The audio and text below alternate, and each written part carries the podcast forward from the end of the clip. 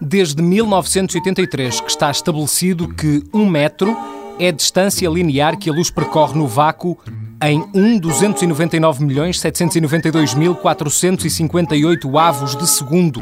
Antes disso, o metro foi definido por convenção com base nas dimensões do planeta Terra, como a distância equivalente à décima milionésima parte do quadrante de um meridiano terrestre.